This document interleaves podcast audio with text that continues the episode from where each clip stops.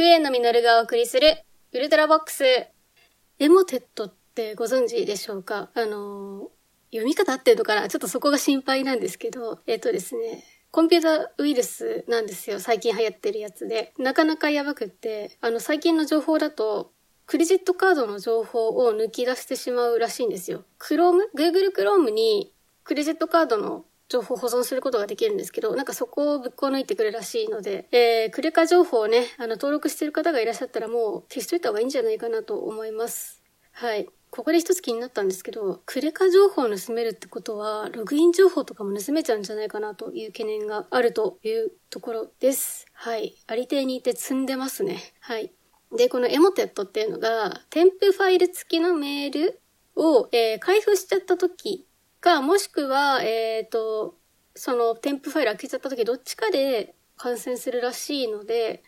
はい。あの、添付付き、添付ファイル付きのメールはもう開くのをやめましょうというところですね。ちょっと会社の方針にもよるんですけど、はい。とりあえず気をつけようという話です。さて、勝負の一週間なんて行々しいタイトルをつけたのですが、まあ、ただの仕事の話なんです。今ね、あの、仕事終わりにサクッと撮ってます。ウルトラボックスにしては珍しくね、話すことは決めてないですよ。ただ、今週が勝負の一週間なんだということをお知らせすることだけは決めています。今が勝負です。何度か申し上げているのですが、私はあのシステムエンジニアの仕事をしておりまして、それでですね、6月と7月に大規模な案件のリリースが3つあるんですよ。で、6月は今週が勝負の1週間っていう話なんです。ここだけの話なんですが、日曜の夜の一瞬だけ時間があった程度で全然休めていなくて、今ね、心臓がバクバクし始めてるんですよ。で、逆にね、心臓がバクバクし始めると、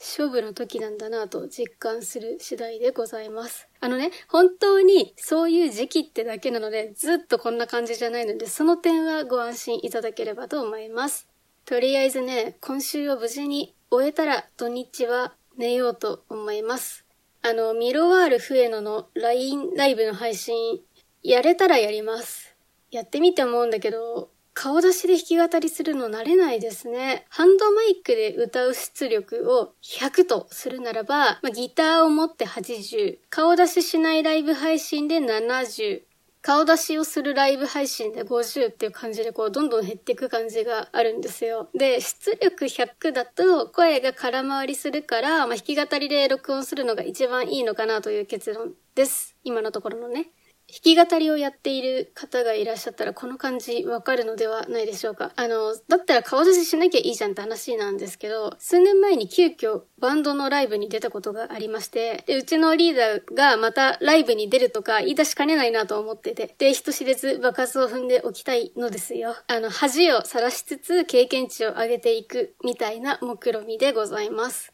以前、とある方がツイッターで恥さらしダイエットというものをやっていらっしゃって、体重と体脂肪率と食べたものをアップロードして、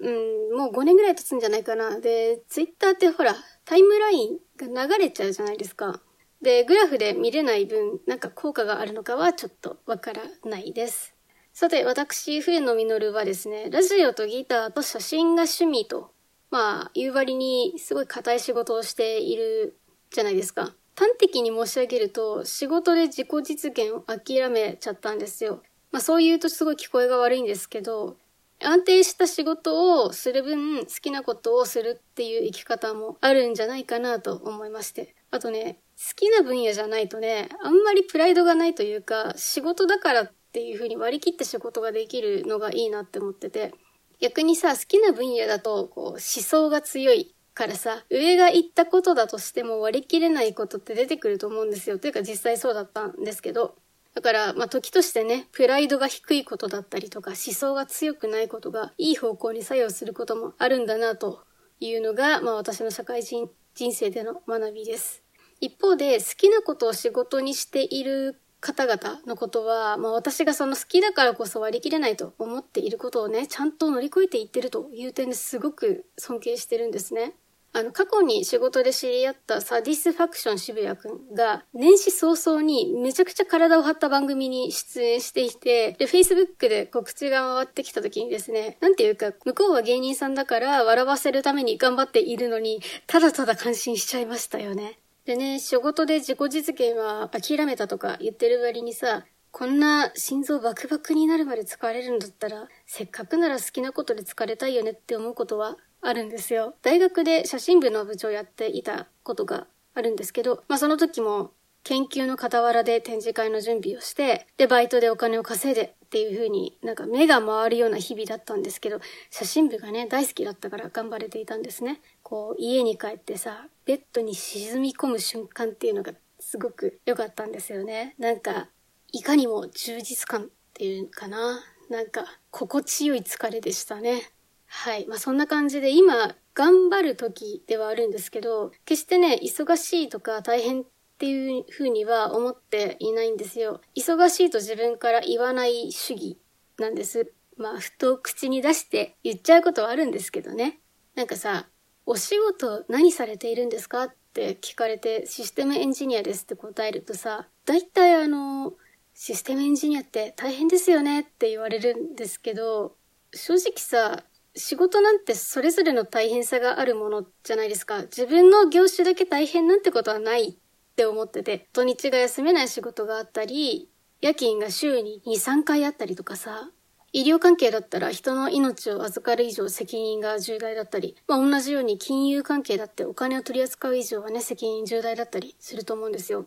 それで言うと今の仕事って土日は休めるし、まあ夜勤は月に1回あるかないかだし、システムがトラブっても人の命に関わる案件あったわ。ありました。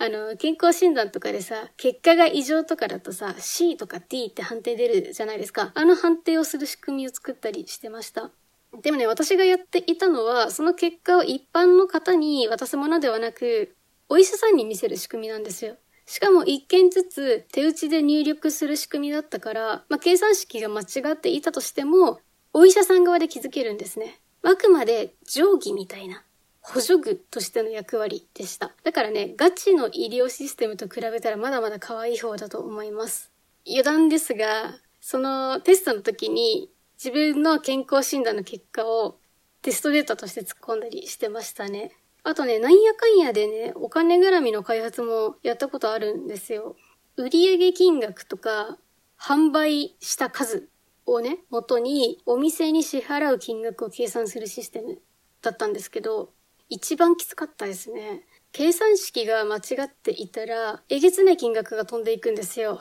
あの、人間が支払い設定を間違えてミスっちゃうパターンと、システムそのものの計算式が間違っちゃうパターン。まあ、どっちかなんですけど、それによって払いすぎたり、払わなすぎたりした時のための救済措置っていうのが、まあ、あるんですけど、でもさ、何度も間違えていたら、支払い先の店舗に何なんて思われちゃうし、そもそも金額を計算するシステムなのに計算できてないって時点で要件が落ちちゃってるから、まあダメじゃないですか。まあという意味でもかなり慎重に取り扱っていました。まあそういうね、とても扱いづらいシステムだったから、すごいみんなにも煙たがられていたみたいで、担当者も変わりがちなんですよ。まあそれでどさくさに紛れて入社間もない時に担当していた時があったんですね。で、よりによってね、後続の帳票システムにデータを連携する仕組みを変更するっていう案件を担当していたんですね。これがさ、誰も何も教えてくれないんですよ。もう自力でやることをさ、調べていろんな手続きをして、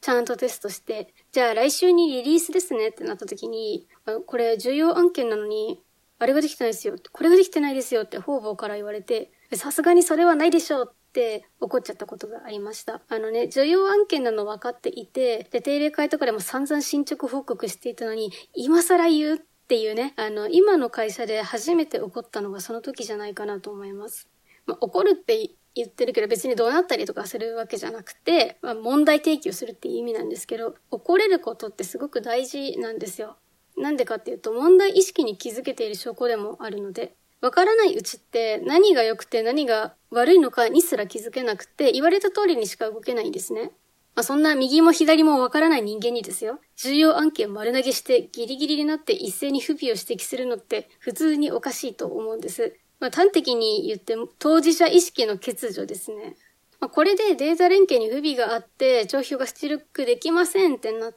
て、まあ、報告書を書くときに、原因は入社1年目のメンバーに丸投げしていたからって書けるわけがないでしょうが。っていうね、お金が絡む重要なシステムでこんなやり方やってて、ね、いいわけないじゃないって、まあ言えるようになるまで半年かかったというところなんです。特にコロナで対面せずにオンラインで仕事を進めるから、まあ、立ち回りをつかむのにかなり時間がいりました。三谷幸喜さんのラジオの時間っていう映画があって、まあ、ラジオ番組を放送する中でトラブルが頻発するっていう映画があるんですけど、そこで藤村俊二さんが演じるラジオ局の守衛さんがちょうどいいね、その効果音がないっていうピンチの時にパッと現れて、即興で効果音を作ってしまうっていうシーンがあるんですね。で、その守衛さんみたいな立ち回りになりたいなっていうふうに思っているんです。いつもは静かにその目立たず仕事をしているけど、まあ、いざという時に現れてめちゃくちゃ役に立つ人みたいな感じです。特に IT 業界って俗人化を良しとしない文化で、まあ、実際に良くないことっていうのも私自身は分かっているんですけど、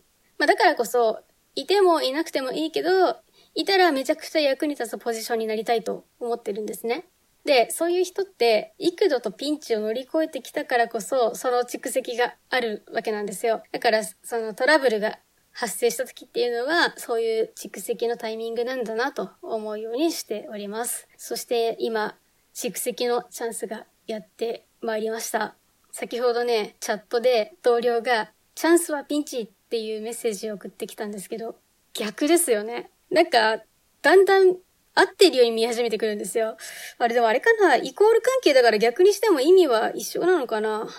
はい。だんだん混乱してまいりましたが、そういう感じで残りの2日間も頑張ってまいりたいと思います。お相手は私、笛野実がお送りしました。それでは次回のウルトラボックスでお会いしましょう。